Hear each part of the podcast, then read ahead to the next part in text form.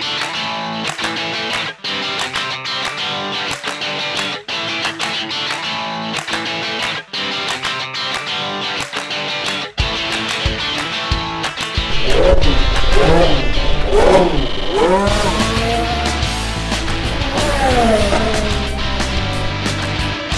Hallo liebe Motorsportfreunde, herzlich willkommen zu einer neuen Folge von Formel Schmidt. Wir sprechen heute über den Grand Prix von Frankreich und das große Drama rund um Charles Leclerc. Mein Name ist Tobias Grüner, mit dabei ist natürlich wieder unser Experte Michael Schmidt. Und Schmidt, sprechen wir über die entscheidende Szene. Nach 18 Runden war der Traum vom Frankreich-Sieg ausgeträumt für Leclerc. Äh, war es ein Fehler oder war vielleicht doch die Technik dran schuld, wie man zuerst dachte? Nee, er hat ja ganz klar zugegeben, es war ein Fehler. Ähm man fragt sich ja, wie kann so ein Fehler passieren? Es war der Verstappen weg, der hing ihm da 16 Runden lang im Getriebe. Da, da denkt man ja, wenn man einen Fehler macht, dann macht man das unter dem Druck. Aber ähm, ein Ingenieur hat mir erklärt, äh, das ist ganz komisch, wenn, wenn du mit einem anderen fährst, egal ob der hinter dir ist oder vor dir ist, dann, dann bist du viel sicherer am Limit, als wenn du plötzlich allein bist. Du siehst nur noch die Rundenzeit, deine Rundenzeit auf dem Display, das Delta zu dem anderen, der irgendwo ganz woanders fährt, also der unsichtbare Feind. Und, und da gehst du viel schneller mal übers Limit hinaus, als wenn du im direkten Zweikampf bist. Ja, es war jetzt nicht der erste Fehler von Leclerc in dieser Saison. Ähm, er hat sich selber ja auch sehr in die Kritik genommen. Ähm, ist er einfach noch nicht reif für den WM-Titel. Ich glaube, Verstappen, von Verstappen hat man sowas noch nicht gesehen, oder? Ja, ich würde mal sagen, Leclerc hat zwei Fehler gemacht. Den jetzt in Frankreich, der war unverzeihlich, denn der hat die Führung weggeschmissen und dann den in Imola, der kann passieren. Da ist er, glaube ich, vom dritten auf den sechsten oder siebten, sechsten Platz zurückgefallen. Äh, Verstappen ist in, Buda, äh, in Barcelona ins Kiesbett geflogen. Äh, hatte natürlich das Glück, dass der Leclerc da ausgeschieden ist mit, mit äh, Motorschaden, dass sich der, der Sainz äh, da auch äh, gedreht hat in der gleichen Kurve und hat das Rennen noch gewonnen. Dieses Glück hat eben Leclerc nicht nicht gehabt. Äh, äh, meistens, wenn es ihn erwischt hat, hat er Verstappen voll gepunktet und andersrum eben nicht. Ja, hast du eine Ahnung, wie das Rennen ausgegangen wäre, wenn Leclerc da nicht abgeflogen wäre? Es sah ja nach einem tollen Kampf aus zwischen den beiden, auch denn was die Strategie angeht. Ja, ich, ich halte es damit Verstappen, der gesagt hat, uns ist da eine Supershow äh, verloren gegangen. Das wäre sicher ein, ein, ein, irres Rennen geworden, ähnlich wie letztes Jahr.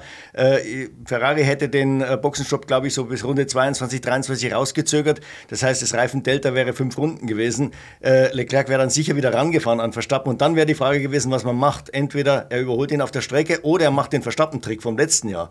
Äh, Mercedes hat das, äh, hat, hat das gesagt. Das wäre unter Umständen passiert, dass er dann eben nochmal so 16 Runden vor Schluss reinkommt, sich nochmal frische Reifen holt. Er hatte ja einen zweiten Satz Medium, einen frischen mhm. Satz Medium und, und hätte dann nochmal zur Attacke geblasen. Und letztes Jahr hat es ja funktioniert für Verstappen. Ja. Umgekehrt hätte es da auch für Leclerc funktionieren können. Ja, man hat es ja auch an Sainz gesehen, der hat ja auch es geschafft, einen Red Bull zu überholen, war aber ein bisschen auf einer anderen Strategie unterwegs. Ähm, äh, gab schon am Anfang bei dem Boxenstopp ein paar äh, Probleme, wo er dann da die, sich die 5-Sekunden-Strafe eingehandelt hat. Und am Ende hat, hatten sich alle gefragt, ob Ferrari da die richtige Strategie gewählt hat. Was ist da deine Meinung? Ähm, ja, also ich, man kann jetzt sagen, äh, äh, Sainz hätte ein bisschen früher reinkommen sollen. Also die Experten sagen so acht Runden früher, dann hätte er mehr Restzeit gehabt, das aufzuholen. Mhm. Er hatte elf Runden vor Schluss dann 30 Sekunden Rückstand auf die Gruppe Perez-Russell. Das war natürlich nicht aufzuholen. Dass er den, die beiden McLaren und den Alonso noch überholt, war klar. Das wäre ihm wahrscheinlich auch, das hätte er auch geschafft, wenn er acht Runden früher reinkommt. Das war so die Idealrunde für die, für die Strategieexperten. Ja.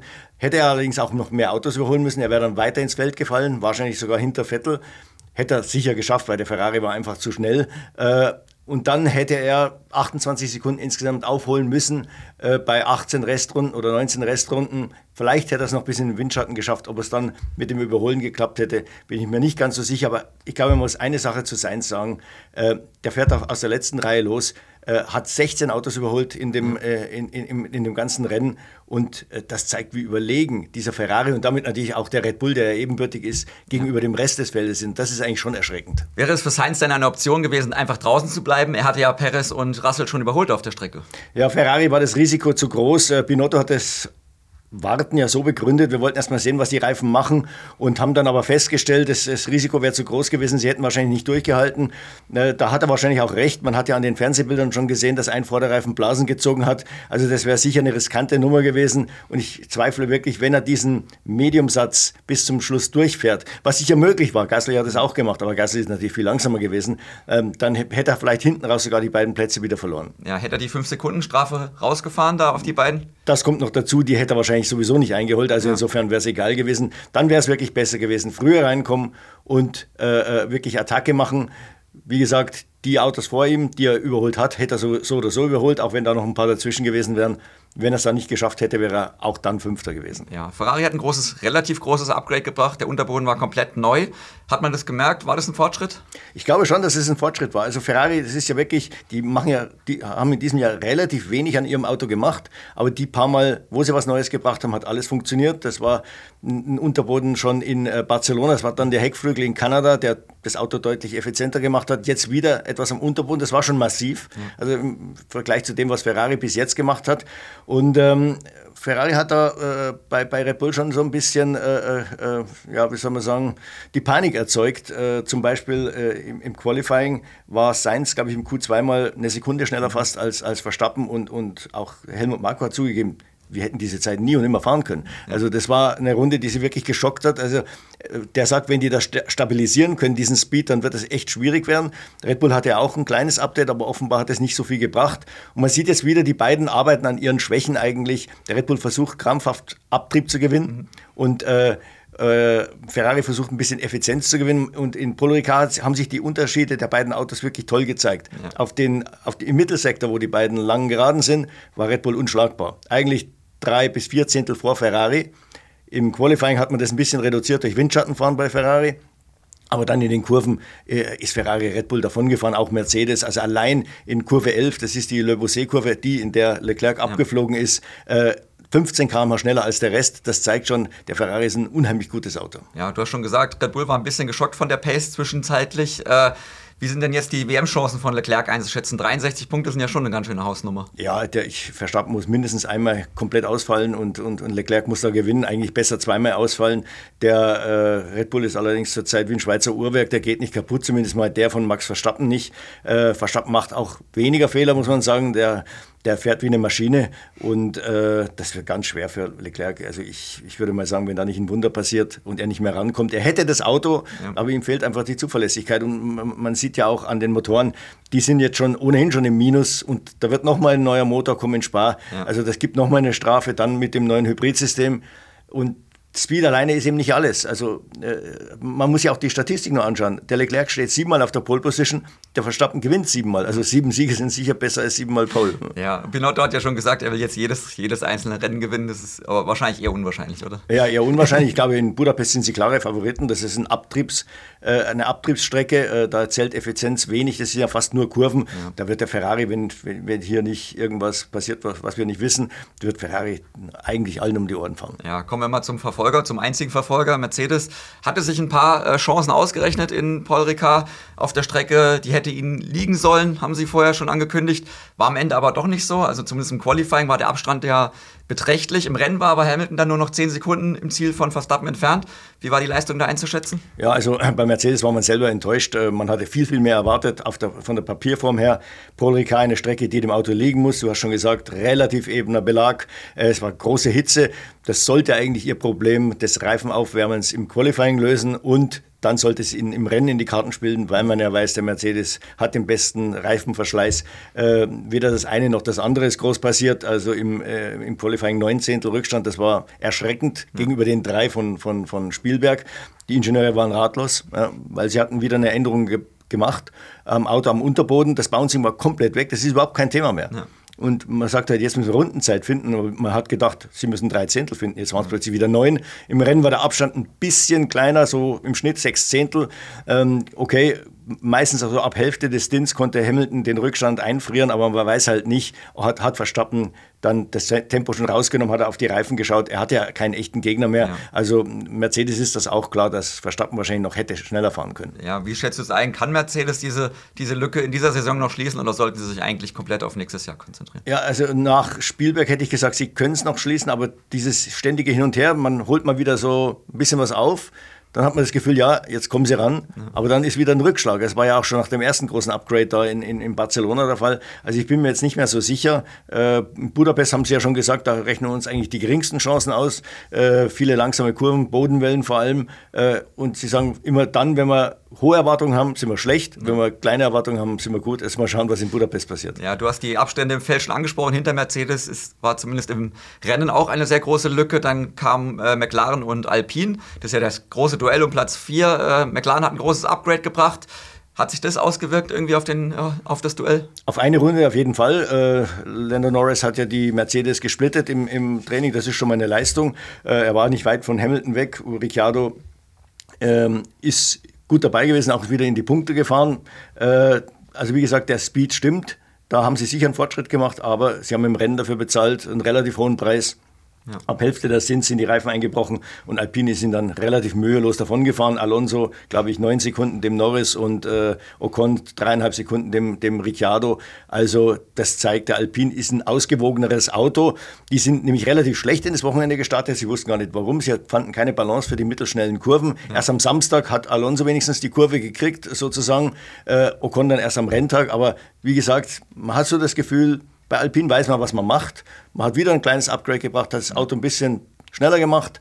Nicht, natürlich nicht so ein Riesenschritt wie bei McLaren, aber man hat jetzt die Reifen im Griff. Das war nämlich eines der schwierigsten Rennen für die Reifen und das ist jetzt schon das dritte Rennen hintereinander, wo der Alpine wirklich keine Probleme mit der Abnutzung hat. Das war ihr, ihr Riesenproblem am Anfang der Saison. Ja, du hast Alonso schon angesprochen, dass er nochmal das Ruder rumgerissen hat. Äh, ist Alpine ohne ihn nur noch nur die Hälfte wert? Würde ich auf jeden Fall sagen. Also mein Alonso hat halt einfach dieses Jahr sehr viel Pech, auch ein paar kleine Fehler, die eigentlich unüblich sind für ihn gehabt. Äh, normalerweise müsste der klar vor Ocon liegen mit, von den Punkten her. Er er treibt das Team an. Äh, er ist in der, in der Regel deutlich schneller als Ocon. Äh, und äh, ich, ich glaube, es wäre fahrlässig von Alpine, ihn jetzt durch Piastri zu ersetzen, egal wie groß dieses Talent von Piastri ist. Und das ist groß. Wir wissen ja, dass Alpine das sehr, sehr viel Geld investiert. Die lassen ihn zehn Tage, glaube ich, in diesem Jahr testen mit einem 21er Auto. Und zwar nicht nur irgendwo hier vor der Haustür in Paul oder in Monza, sondern die fahren bis nach Austin und nach Katar mit dem. Also da steckt richtig Geld drin in diesen Tests. Das heißt, die werden den natürlich behalten. Würde ich auch, wenn ich so ein Talent hätte aber sie versuchen ihn wahrscheinlich zu parken und da ist die größte Wahrscheinlichkeit Williams. Ja. Ähm, sprechen wir über Mick Schumacher. Wie immer müssen wir sprechen. Zweimal zuletzt gepunktet äh, vor Paul Ricard. Äh, jetzt ein kleiner Dämpfer. Ähm, schon im Qualifying äh, sah es nicht gut aus. War das sein Fehler, dass er da zu weit rausgefahren ist oder war das einfach Pech? Na gut, sagen wir mal so, die Streckenlimits äh, äh, verletzen, das, das passiert ja jedem irgendwann mal. Es war bei ihm halt am dümmsten, im dümmsten Moment. Mhm. Es war genau die Runde, die ihn ins Q2, und zwar locker ins Q2 gebracht hätte. Eine gute Runde. Und er hat halt diesen, diesen Poller da anvisiert, weil er der Meinung war, zwischen Poller und weißer Linie, ähm, da ist so wenig Platz, dass wenn ich den Poller nicht erwische, dann bin ich auf jeden Fall mit den inneren Rädern äh, noch auf der Rennstrecke. Dem war aber nicht so. Der Poller stand weiter weg, als er gedacht hat. Und er war mhm. wirklich dann ähm, äh, schon über der weißen Linie, und zwar mit allen vier Rädern. Äh, Haas hat zwar da noch die Rennleitung angerufen, weil sich Mick Schumacher nicht sicher war, oder er war sich sicher, dass es eben, dass es eben legal war. Und äh, Haas hat dann, wie gesagt, die Rennleitung angerufen und äh, der äh, Teammanager Peter Crawler hat nach einer Minute ein, ein, Foto auf seinem Handy gehabt, das ganz klar gezeigt hat, er war außerhalb. Mhm. War Pech für Mick Schumacher. Die Haas waren schnell wieder. Das hat Magnussen gezeigt. Er ist ohne Mühe ins Q3 gefahren. Mhm. Aber Hitzerennen sind nicht, sind, sind nicht die ideale Spielwiese für die Haas. Das hat man schon in Barcelona gesehen. Denen sind die Reifen eingebrochen und zwar massiv. Sie ja. sind von Anfang an auf ein Zwei-Stopp-Rennen gegangen und das war auf der Rennstrecke diesmal tödlich. Denn dadurch, dass die 60 km/h-Zone, das Tempolimit in der Boxengasse verlängert wurde, ja. in den, in und zwar um diesen Restbereich, der an der Boxengasse noch dranhängt, haben sich die Boxenstopps nochmal um drei Sekunden verlangsamt. Die sind ohnehin da schon. Mhm die Strecke, und, äh, äh, bei, auf der man mit Tempolimit fährt, ist sehr, sehr lang. Also das kann man eigentlich, sagen, sagen die Strategen, auf der Rennstrecke gar nicht aufholen. Ein Verlust ja. eines zusätzlichen Boxenstopps. Ja, nicht geholfen hat sicherlich auch, dass man bei Magnussen noch den Motor gewechselt hat ja. und dadurch, dass er dadurch ans Ende des Feldes gerückt ist. Warum hat man das bei Mick Schumacher nicht gemacht? Er war ja auch auf Platz, Startplatz 17 dann. Da hätten die zwei Plätze ja auch nichts mehr ausgemacht. Nee, aber Ferrari hatte einfach nicht so viele frische Motoren dabei. Sie hatten ja einen für Seins. Sie hatten, wie gesagt, den in Reserve für Haas. Sie hatten sicher einen zur Sicherheit in Reserve für, für Sauber. Wahrscheinlich für sich nochmal ein, weil man, da traut man der Sache nicht. Man, die nehmen nicht so viele Motoren mit. Das ist, glaube ich, auch einem Mercedes-Kunden im letzten Jahr schon mal passiert. Äh, war natürlich dumm für Mick Schumacher, weil äh, er eigentlich dann vom, vom Zyklus her in, in, in, Budapest erwischt worden wäre. Und da will man ja wirklich nicht von hinten losfahren.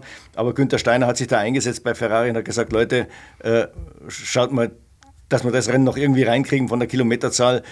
Budapest ist jetzt auch nicht die Rennstrecke, die den Motor äh, extrem be, be, beansprucht.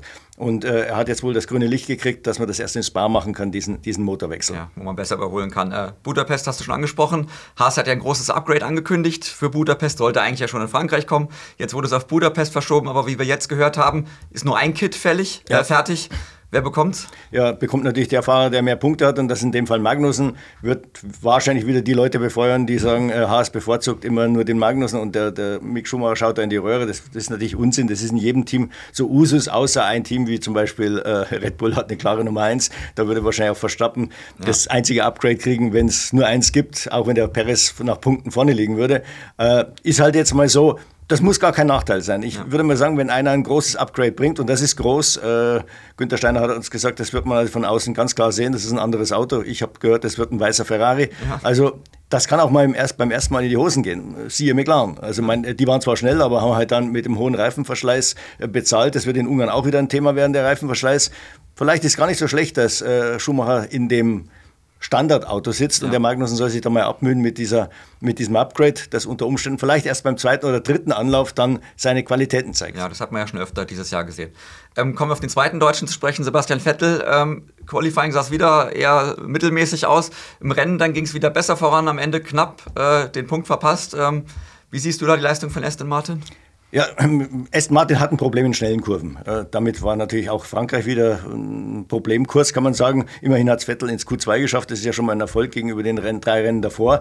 Äh, aber die Aston Martins sind im Rennen, fahren in einer ganz anderen Kategorie. Sie waren ganz klar das nächstbeste Team nach Alpine und McLaren. Also eigentlich konnten sie das Tempo der McLaren mithalten im Rennen, obwohl sie ja im, in, in der Qualifikation meilenweit hinterherfahren. Das Auto schont seine Reifen, ist da wirklich gut unterwegs. Vettels Pech war, dass er in der ersten Runde einfach den Platz an Stroll verloren hat. Ja. Er saß dann halt auch mit Stroll in diesem DRS-Zug drin, war kein Vorbeikommen und hat halt dann erst in der letzten Runde die Möglichkeit gehabt, äh, anzugreifen. Ja, da kam es zu der Szene in der, in der Zielkurve dass Stroll da irgendwie ganz, ganz komisch gebremst hatte oder ganz komisch gefahren ist und Vettel beinahe ihm draufgeknallt geknallt ist. War das ein unfaires, äh, unfairer Bremstest oder war das äh, aus Versehen? Also sagen wir so, es war vielleicht nicht ganz die feine Art. Ich glaube, gebremst hat er nicht, aber er ist massiv vom Gas gegangen und hat sich mit dem Beschleunigen sehr, sehr lange Zeit gelassen. Also erst als sein Auto wieder gerade gestanden ist, ja. weil er ja behauptet hat, die Hinterreifen wären, wären, schon ziemlich heiß gewesen. Deswegen sei er auch in der vorletzten Kurve quer gestanden. Äh, und Vettel wäre ihm fast draufgefahren. War ein bisschen blöd. Im Endeffekt ist es eigentlich wurscht. Also Vettel hat, glaube ich, im Nachhinein gesagt, ein Team fürs Team, ein Punkt fürs Team. Ob den jetzt der Stroll holt oder er, das, das macht es nicht aus. Wichtiger wäre, wenn der Aston Martin endlich mal in die Gänge käme und, und auch Rundenzeit findet. Ja. Äh, wie sieht es aus für nächstes Jahr? Äh, Sepp hat es ja im, äh, in der Pressekonferenz auch mhm. erstmals dazu geäußert ein bisschen. Ähm, ja, wie ist das Gefühl? Geht es weiter mit ihm? Ja, also ich hätte so aus dem Bauch heraus erstmal gesagt, nee, eigentlich eher nicht, weil bei Aston Martin nicht viel vorwärts geht. Ich habe mich dann mit ihm unterhalten und ich glaube, er sieht schon Potenzial in der Truppe. Äh, ich meine, er hat gesagt, wir müssen jetzt aufpassen. Natürlich war die B-Version, das war ein riesiges Upgrade und alle haben erwartet, wir machen da den Sprung nach vorne. Es war eigentlich ein Sprung zur Seite hin, hat er gesagt. Aber dieses Konzept, was wir jetzt haben, bietet einfach mehr Möglichkeiten. Das, bei, mit dem anderen sind wir angestanden. Er sagt, wenn das andere hätte, funktioniert hätte, so wie es der Windkanal sagt, ähnlich wie bei Mercedes, mhm. wären wir viel, viel weiter vorne. Wir könnten viel, viel schneller durch die Kurven fahren. Aber es hat halt eben nur bei der minimalen Bodenfreiheit funktioniert. Jetzt hat er wenigstens ein Auto, das kein Bouncing hat und das ein bisschen grö ein größeres Fenster hat. Das fehlt aber Abtrieb. Aber sagt er, das kann man vielleicht finden. Ja. Dann muss man noch dazu sagen, im nächsten Jahr oder für das nächstjährige Auto werden die ganzen Leute, die man eingekauft hat, die werden da mitwirken. Das ja. sind ja, glaube ich, sieben oder acht Ingenieure von Red Bull, der Chef-Aerodynamiker Techniker von Mercedes, also der ehemalige, also auch im Team sagen sie, wo sie ja Vettel alle halten wollen, äh, bleib noch ein Jahr, ja. du wirst es bereuen, wenn du nächstes Jahr auf der Couch sitzt und das Auto äh, äh, schnell ist. Ja. Auf der anderen Seite, das gleiche hat man ihm letztes Jahr schon gesagt, hat der Vettel gesagt, also weil ja alle davon ausgegangen sind, das neue Reglement wird die, die, äh, wird die quasi die ähm, er wird alles auf Null setzen und, und die Reihenfolge ein bisschen durcheinander bringen, was ja auch nicht der Fall war. Ja, jetzt sieht es so aus, als wird das Reglement für nächstes Jahr trot, äh, trotzdem oder, oder ja, wieder erwarten ein bisschen stärker äh, verändert, als man dachte. Die FIA hat angekündigt, äh, am Unterboden nochmal Hand anzulegen, äh, um auch dieses Bouncing-Problem zu lösen. Da gab es richtig Stress im Fahrerlager, oder? Ja, da gab es und da wird es Stress geben. Sechs Teams sind da komplett dagegen. Äh, die Rädelsführer sind natürlich Red Bull und Ferrari, die sich da benachteiligt sehen. Äh, äh, Binotto hat mir gesagt, sie überlegen sogar einen Protest, wenn das so kommen sollte.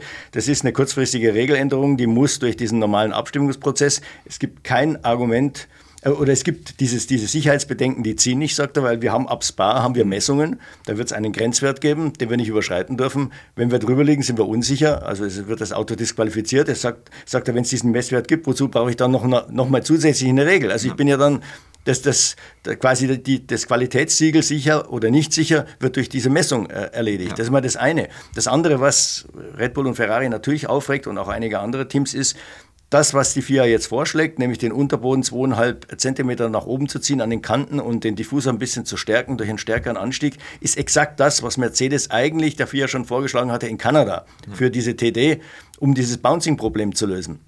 Ist klar, weil dann wird der vordere Teil des Unterbodens wird quasi, ja, dem nimmt man so ein bisschen die Power weg, dem ja. Diffusor gibt man mehr Power äh, und da sagen Red Bull und Ferrari, das, ist, das löst ganz klar die Probleme von Mercedes. Die haben halt vorne da ein Problem und, äh, und können deswegen nicht tief fahren und äh, warum sollen wir quasi dafür büßen, wenn die ein Problem haben und das nicht lösen, dann sollen sie halt höher fahren. Also wie gesagt, da, da wird es noch viel Streit geben und auch die ganze Messerei, die FIA beginnt ja jetzt bereits zu messen, ja. muss man sagen, das ist wirklich ja, ein bisschen an den Haaren herbeigezogen. Die vier misst ja nur auf den Geraden. Mhm.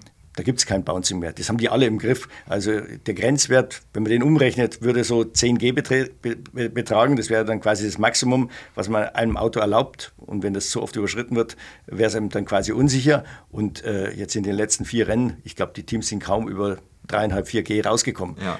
Das Problem ist ja eher in den Kurven. Da gibt es immer noch Bouncing, vor allem in den schnellen jetzt nicht mehr ganz so schlimm wie am Anfang, aber doch schlimmer. Und genau da könnte man ja abfliegen als, ja. als Fahrer, weil auf den Geraden fliegt keiner ab, bloß weil das Auto schaukelt. Und genau da wird nicht gemessen. Es wird deswegen nicht gemessen, weil es extrem schwierig ist. Dann kommen nämlich nicht nur Vertikalkräfte dazu, dann rollt das Auto und dann gibt es auch äh, Lateralkräfte, dann gibt es vielleicht Lastwechsel, auch noch in, in Längsrichtung. Also dafür gibt es kein Messverfahren.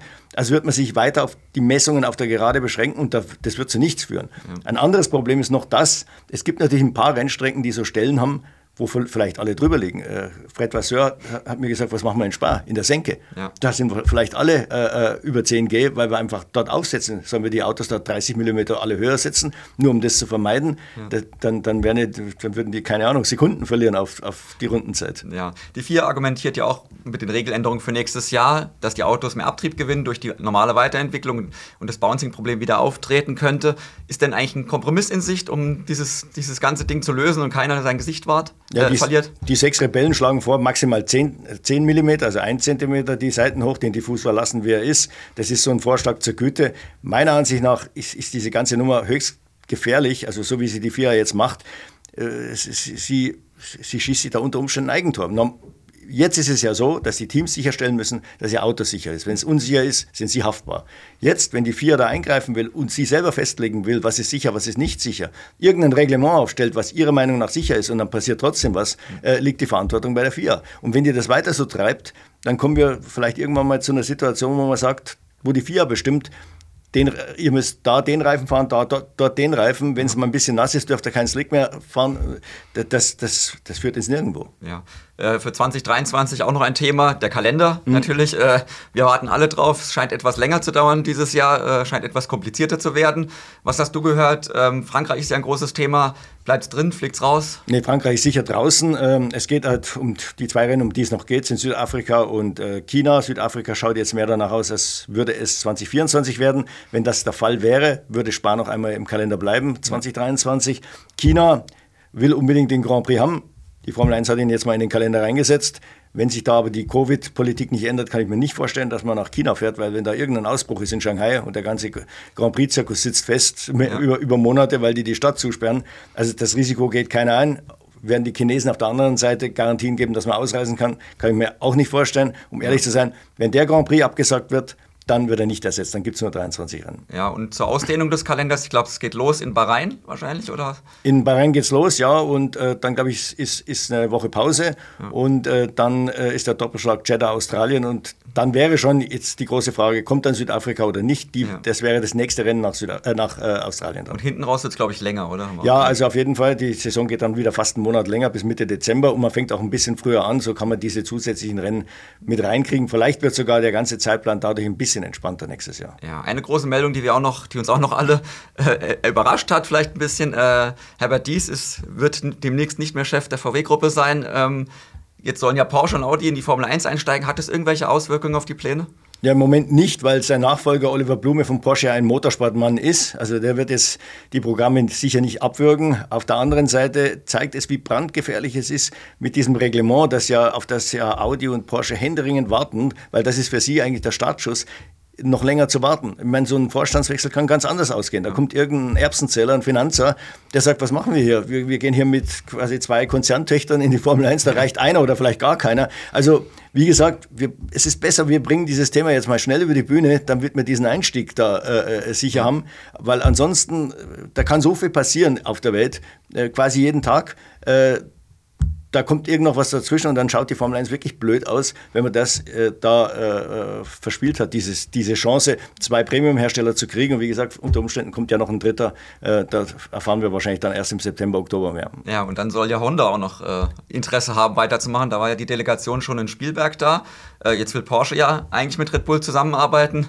Wie löst man da dieses, äh, dieses Problem? Ja, also das ist, glaube ich, ein Problem, das keiner lösen will. Äh, Honda hat offen, offenbar, also höre ich jedenfalls, offiziell schon gesagt, intern, äh, dass sie weitermachen wollen. Ähm, der ursprüngliche Plan, glaube ich, den Alpha Tauri dann zu geben, äh, der, der, schmeckt Honda nicht so sehr, weil die wissen ganz genau, mit Alpha Tauri wird schwerer einen Grand Prix zu gewinnen als mit Red Bull. Und jetzt hat Red Bull irgendwo das Problem an der Backe, den, den Japanern zu sagen, wir haben aber schon mit Porsche irgendwas ausgemacht. Ja. Man weiß, wie die Japaner sind, Gesichtsverlust ist da ganz schlecht. Äh, man muss aber mit Honda noch drei Jahre zusammenarbeiten. Also die, die Nummer zu lösen. Da braucht man einen guten Diplomaten. Muss man schauen, ob Red Bull da einen hat. Ja. äh, ist nicht ganz einfach. Manche sagen ein Luxusproblem. Ich würde sagen, ich hätte es lieber nicht an der Backe. Ja, kommen wir mal zur näheren Zukunft. Jetzt Budapest hm. äh, steht uns bevor. Ähm, du hast schon gesagt, Ferrari sollte stark aussehen. Wie schaut es aus mit äh, Mercedes dahinter? Ist das vielleicht jetzt die Chance, mal näher ranzukommen? Ja, Mercedes sagt ja, die, das ist eigentlich die Nagelprobe, äh, aber äh, weil das eigentlich ihre, ihre vom, von der Papierform her ihre schlechteste Rennstrecke ist. Also wie gesagt, Bodenwellen, dann eigentlich nur Kurven und äh, man muss wahrscheinlich ein bisschen höher fahren. Aber sie haben sich so oft jetzt getäuscht in ihren Prognosen. Jetzt hoffen sie, dass sie sich diesmal wieder täuschen. Ich glaube nicht, dass Mercedes um den Sieg mitfährt.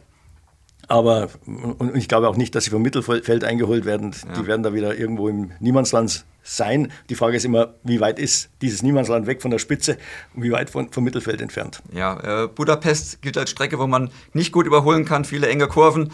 Jetzt haben wir neue Autos dieses Jahr. Können wir auf ein bisschen mehr Action hoffen? Ein bisschen mehr, also Action in dem Sinne, ja, dass die Autos eng zusammenfahren können, ohne dass die Reifen überhitzen. Das wird sicher passieren. Das ist ja auch schon in Frankreich passiert, aber Frank, auch Frankreich hat gezeigt, das Überholen ist nicht ganz einfach. Außer man hat einen Überholdelta wie der Sainz gegenüber dem Mittelfeld, der ist natürlich da relativ schnell durchgekommen. Aber wenn es dann so lang so zwei gleichwertige Autos betrifft, wie eben ein Red Bull und ein äh, äh, Ferrari, dann wird das schon schwieriger. Verstappen hat es ja zweimal äh, probiert da bei Leclerc, aber keine ja. Chance gehabt. Ja, vielleicht regnet es ja, man weiß ja nicht. Ja. Ungarn, Ungarn ist öfter besser, als man es äh, vorher erwartet. Ja. Wir werden natürlich wieder vor Ort sein für Sie. Letztes Rennen vor der Sommerpause, noch einmal Action. Wir müssen hoffen, dass Ferrari zurückschlägt, damit die WM wieder spannend wird. Wir sind natürlich, wie gesagt, vor Ort und melden uns dann nächste Woche wieder mit einer neuen Folge von Formel Schmidt bei Ihnen. Bis dann, auf Wiedersehen. Servus.